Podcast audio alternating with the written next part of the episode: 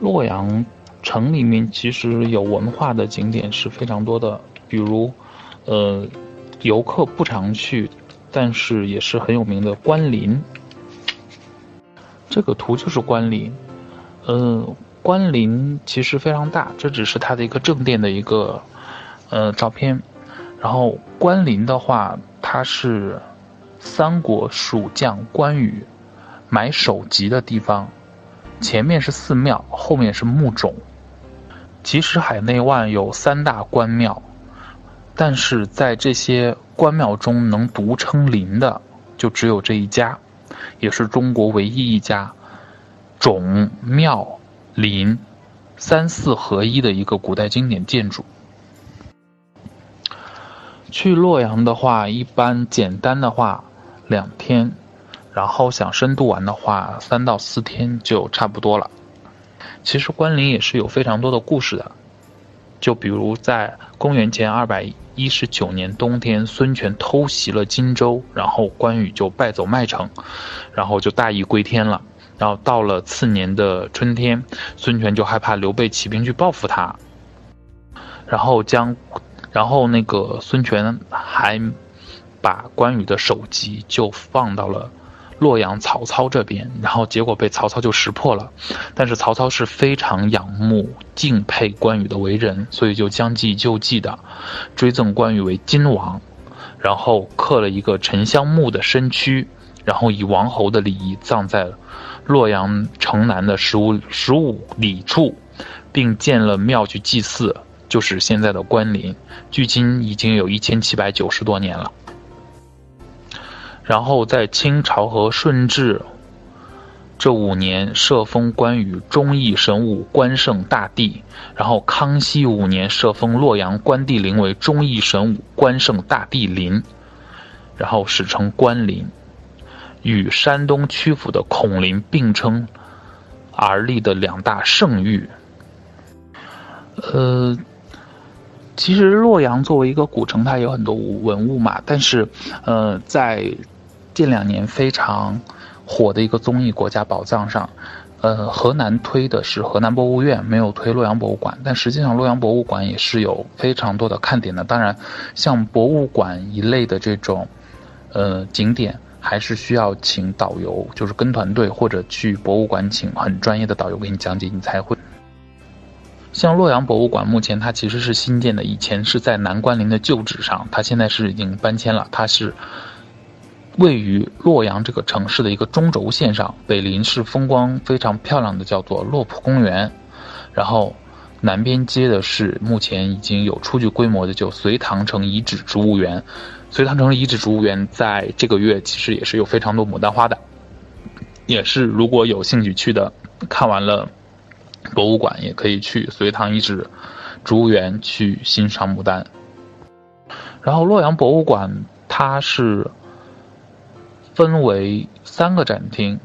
然后展示的是河洛文明的史前时期、夏商周时期、魏汉时期、隋唐时期、五代北宋时期的一个发展过程。像在洛阳博物馆比较有名的，像史前时期的，就是八卦符的八卦符号陶罐，然后夏商周时期其实主要就是青铜器、陶器和玉器的一个展览，然后在。汉魏时期的，就是一些铜镜玉饰，还有就是非常令人瞩目的，叫做西平石经和正史石经的这个碑文。然后到了隋唐时期，就是有我们非常非常熟悉的唐三彩、金银器，还有一些镇墓神兽。因为洛阳墓多嘛，所以他们这些墓就是陵墓的装饰也是非常的精美。而五代时期展示的就是瓷器石像，其中的四周大圣石像为该时刻的一个精品。呃，说到唐三彩呢，其实大家都知道，唐三彩是在洛阳被发掘出来的，它其实是一种陪葬品，但实际上到发展到今天，唐三彩它也是一种非常精美的装饰品。然后唐三彩的发现实际上也是在洛阳的北邙山，在一九零五年的时候，在修陇海铁路期间，挖出来一批唐代的墓葬，所以他们把就是把这类陶器就称作唐三彩。然后唐三彩其实它有的颜色是非常多的，就是黄绿。白、褐、蓝、黑这些，然后又以黄、绿、白为主，所以人们习惯为唐三彩。然后唐三彩因为最多最早出土在洛阳，所以又把唐三彩叫洛阳唐三彩。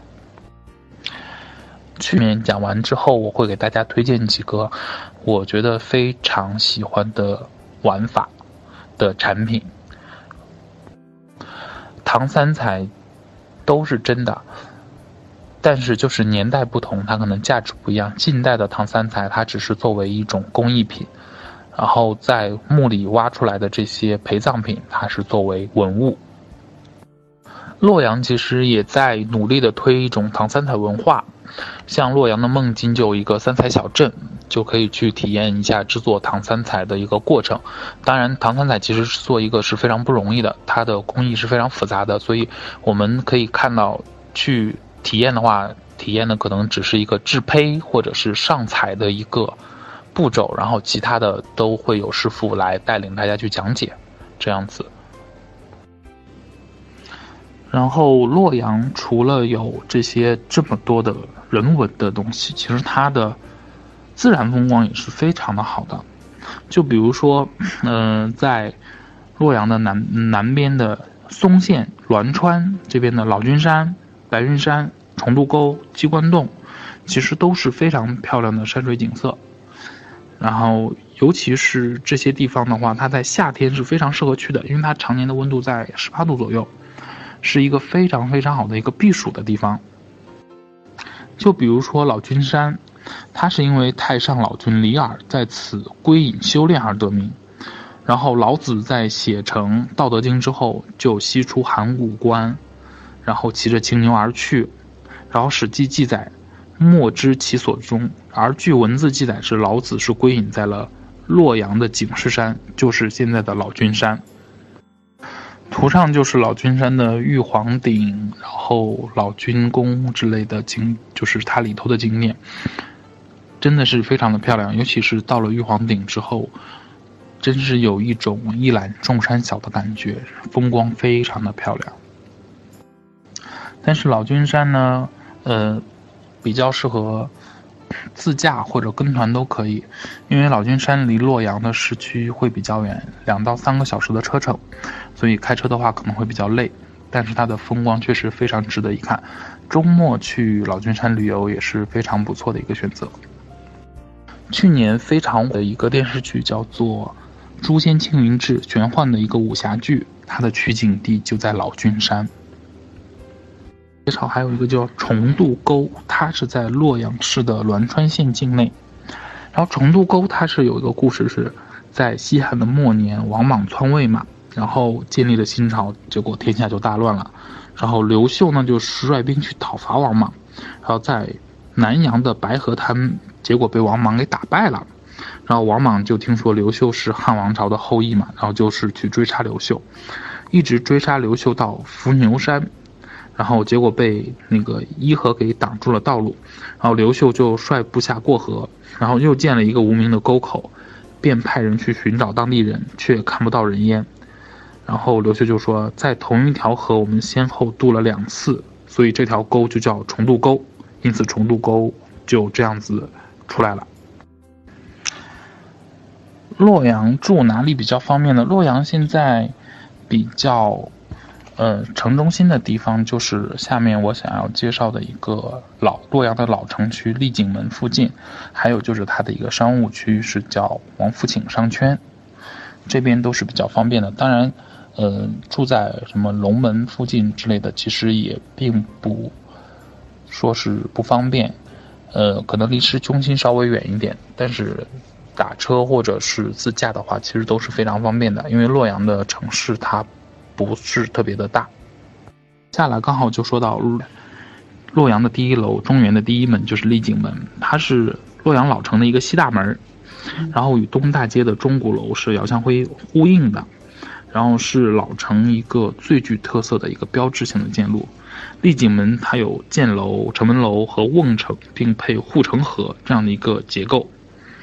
在中国历史上，它其实是最为典型和最为优秀的一个城门。它的城非常的厚，然后越城也非常的宏阔，然后重门叠关，上浮千云，气势磅礴。有人就写诗来赞美丽景门甲天下，丽景城楼世无双。然后丽景门也它是洛阳的八大景之一，也是历朝朝廷百官及万民祈福纳祥的地方。在丽景门里面就是洛阳的老街，然后它里面是有非常多洛阳本地的传承下来的美食。晚上介绍美食确实有点不太好，但是洛阳还是有一些饮食可以给大家推荐的。因为像洛阳的话，天气比较干燥，所以洛阳人自古都比较喜欢喝汤汤水水的东西，然后其中以。洛阳水席为代表。洛阳水席它是洛阳一带传统的名宴，属于豫菜系。洛阳水席它是始于唐代的，至今有一千多年的历史，也是中国迄今为止保留下来历史最久远的名宴之一。洛阳水席有两个含义，一个就是全部的热菜皆由汤汤水水组成。第二个就是热菜洛阳水席，吃完一道撤一道，再上一道，像流水一样更替不休。关于洛阳水席，其实也有一个很有意思的小故事，就是说当年袁天罡夜观天象，知道武则天将来要当皇帝，但是天机又不能随便泄露，所以就设计了这个水席，预示武则天日后二十四年的酒肉光景。每道菜汤汤水水，暗指武则天水到渠成。然后干干兮兮，指的是武则天二十四年的干系。所以洛阳水席的菜序是前八品冷盘，四正桌，八大件，四扫尾，一共二十四道菜。这正印证了武则天从永隆元年总揽朝政到神龙元年病逝洛阳上阳宫的二十四年。就像是洛阳人喜欢汤水饮食。还有很多本地特色的美食，比如说胡辣汤、扑饭汤、豆腐汤、牛羊肉汤。所以你看，洛阳的地方其实就是以汤水为主。然后，但是因为，呃，河南洛阳、郑州、开封他们这些地方都是靠近黄河的，所以黄河大鲤鱼也是他们当地的一个特色。最著名的一道菜就是鲤鱼背面。鲤鱼背面的话，它整体的口味其实和，呃，南方这边的松子桂鱼非常的相似，属于酸甜的口味，但它的面是非常的酥脆的，还是和南方的饮食习惯是有不同的。然后它的鲤鱼虽然属于河鱼，但是鲤鱼非常的肥美鲜嫩，然后没有土腥味儿。一个洛阳的基本的景点，差不多就介绍到这边。可能大家都很疑惑，说为什么，呃，今天讲洛阳、讲河南的游程行程没有讲到少林寺？因为少林寺它现在是属于郑州，但是在以前它是属于洛阳。从洛阳出发到少林寺其实也不远，大概在一个半小时左右的一个车程。然后因为洛阳的，呃。东边就是嵩山嘛，然后嵩洛阳那个少林寺是在嵩山的一部分，然后到洛阳到了嵩山的话，我们还可以看除了少林寺之外的三皇寨，然后中岳庙，还有松阳书院，古代的四大书院之一。所以跟团的行程来说，一般这些，然后还有一个就是是建在悬崖边上的小镇。然后在万仙山的郭亮村，我们还能看到一个人工的奇迹，叫做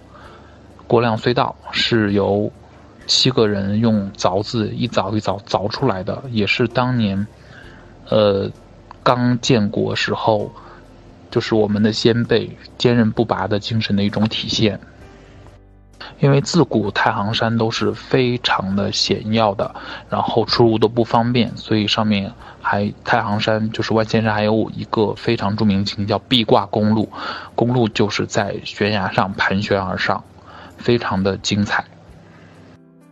河南不止早上喝胡辣汤，他们早上喝牛羊肉汤，中午喝呃莲汤肉片儿，晚上也可以继续喝汤。然后我去洛阳的时候。就喝了好几天的汤，但是这是一种非常特别的体验，就像当地人一样在当地生活。郑州的话，它，呃，作为一个商务城市，其实景点并不是特别多。在郑州，它自由的景点有二七广场，还有就是我们说的少林寺，然后还有比较有名的河南博物院。河南的旅游主要都集中在洛阳和开封两个。古都，关于洛阳水席好不好吃，这个见仁见智吧。因为洛阳水席的话，汤汤水水比较多，可能对于呃南方人或者可能北方人来说，嗯不太适应。但是它的体验还是不错的，就是比较特别的一个宴席。然后在洛阳城里面的话，除了上面介绍那些景点，其实它还有一些，就是比如像上阳宫，然后，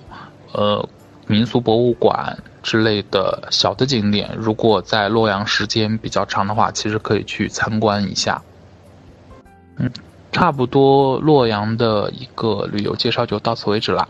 还是非常欢迎大家在四月份来洛阳旅行。